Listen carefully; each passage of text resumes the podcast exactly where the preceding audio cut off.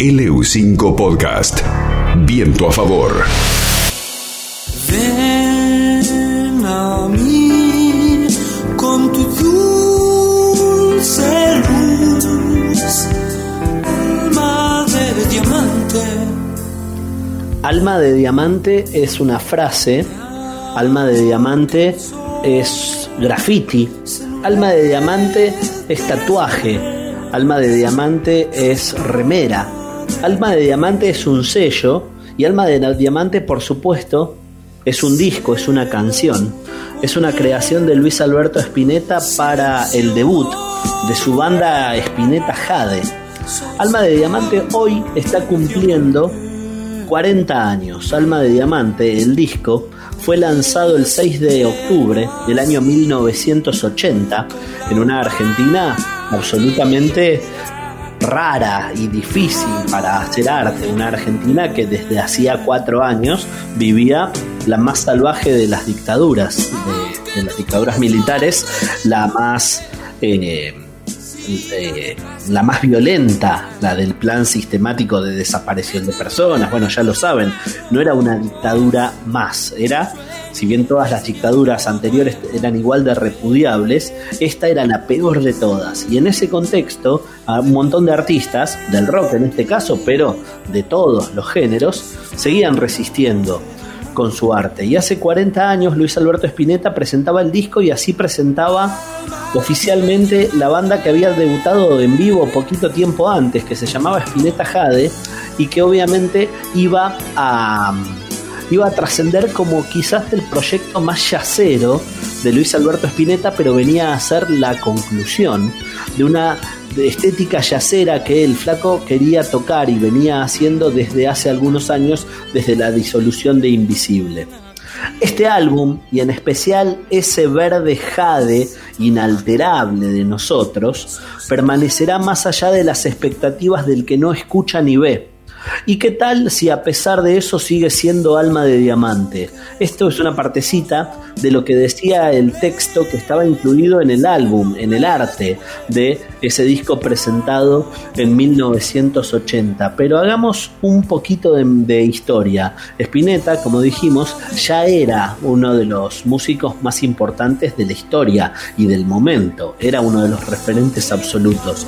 Por supuesto que ya había editado Spinetalandia, por supuesto que su gran furor había sido a partir de las trayectorias de sus bandas Almendra primero, Pescado Rabioso e Invisible, que era la recientemente disuelta. Decidió el flaco continuar con el baterista Pomo Lorenzo y empezar a tocar algo mucho más cercano al jazz, una música mucho más lenta, mucho más íntima, mucho más reflexiva que el rock tan visceral que venía haciendo con Invisible, obviamente también con Pomo y con Machi Rufino y bueno, los músicos que lo habían acompañado antes por, antes, por ejemplo, en Pescado y también en Almendra.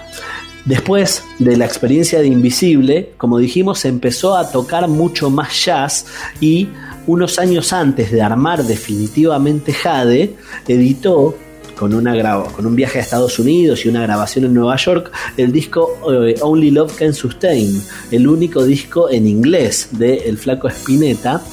Y en ese disco, si le prestan atención, pueden encontrar como separadores, como puentes entre canciones que se llaman Jade y que son pedacitos de una gran canción larga que decidieron cortarla y meterla en distintos episodios separando las canciones de Only Love Can Sustain.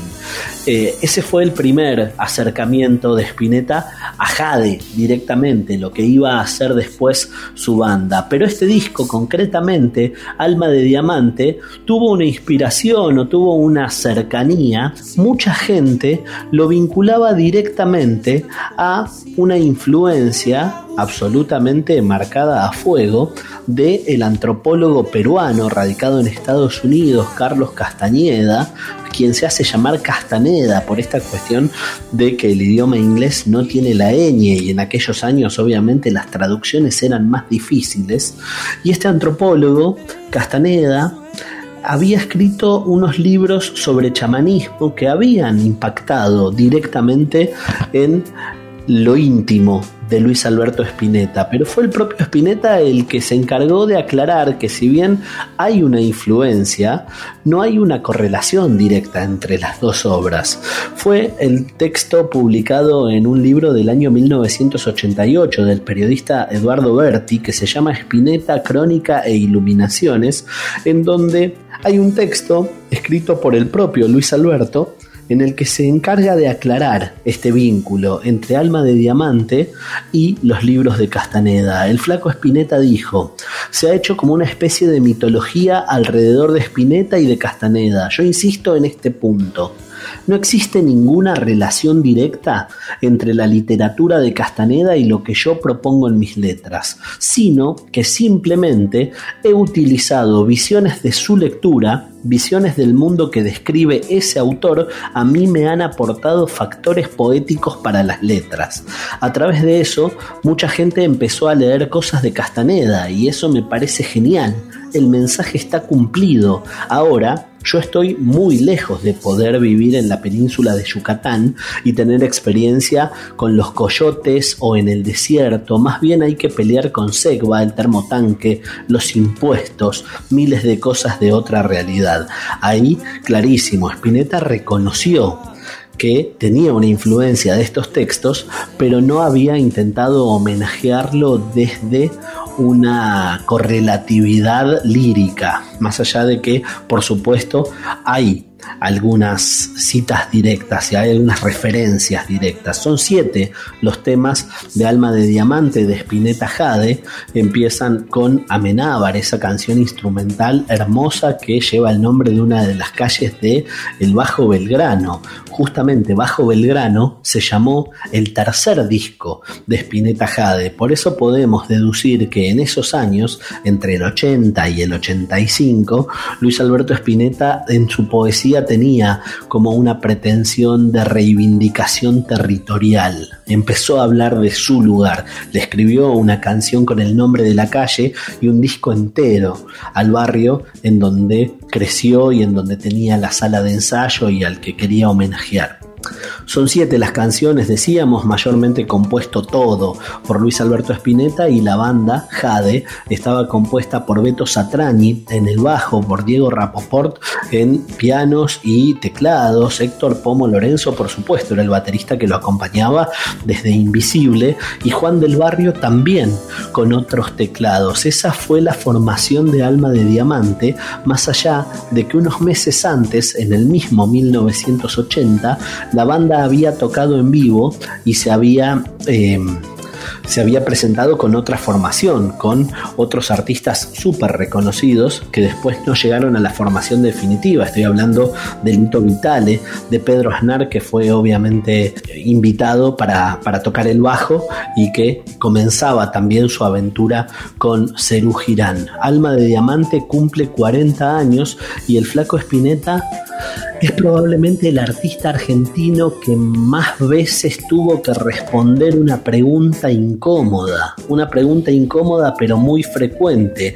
¿Cuántas veces se le pregunta a artistas como Spinetta qué quiso decir con determinada cosa? Qué quiso decir con determinado título, qué quiso decir con determinado nombre de disco o concretamente qué quiso decir en una frase o una canción. Encontramos entre perlitas que andan dando vuelta por internet una, un fragmento muy cortito, son apenas unos 30 y pico de segundos, 40 segundos, en los cuales Luis Alberto Spinetta responde una entrevista de la periodista Graciela Mancuso. Esto también es interesante porque nos ponemos en el año 1980, eran muy pocas, era prácticamente nula la actividad de las mujeres en el periodismo rockero y en el periodismo cultural todo. Le costaba muchísimo a una mujer llegar a entrevistar a una figura como Luis Alberto Spinetta, como Charlie García, como Lito Nevia, como Papo como cualquiera de los héroes de aquellos años. Bueno, Graciela Mancuso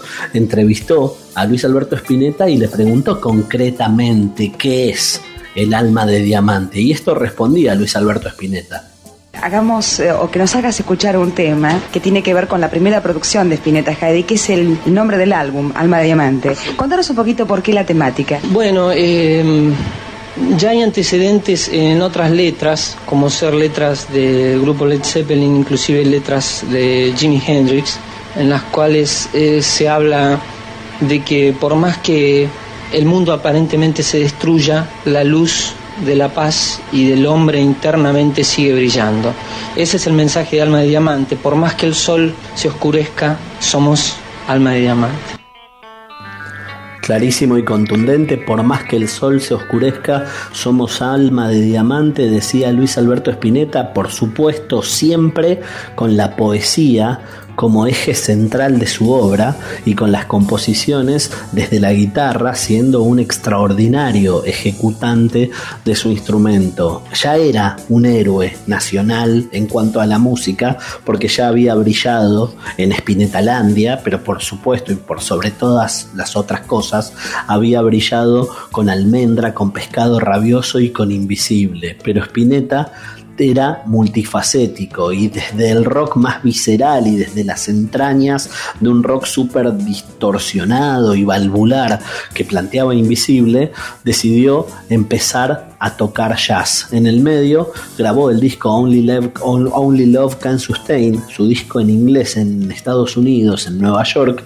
y ahí por primera vez apareció la figura del jade, esta piedra preciosa que tiene un color verde. Bueno, en ese momento era una canción muy larga que fue cortada en mini capitulitos que utilizó para separar las canciones que integraban ese disco en inglés. Eso ya se llamó Jade y un tiempito después iba a ser el nombre de su banda más una banda que convivió con una vuelta esporádica de Almendra y en algún momento un proyecto fue el paralelo del otro, una banda que convivió con la inspiración del flaco Espineta también de meterle tiempo y energía y composición a su proyecto solista, pero Jade estaba ahí, Jade se editó cuatro discos entre el 80 y el 84 y fue eh, recordado como el proyecto, si se quiere, nunca abandonando el rock, pero más yacero y más íntimo de los grupos que eh, formó y que encabezó Luis Alberto Spinetta. Alma de Diamante fue en el 80, después vino Los Niños que Escriben en el Cielo un año más tarde, el mencionado Bajo Belgrano en el 83 y Madre en Años Luz en 1984. Spinetta Jade es una perlita, tal cual lo indica su nombre, es una piedra preciosa dentro de la enorme discografía del flaco y todo empezó con Alma de Diamante hace hoy exactamente 40 años. LU5 Podcast. Estamos conectados.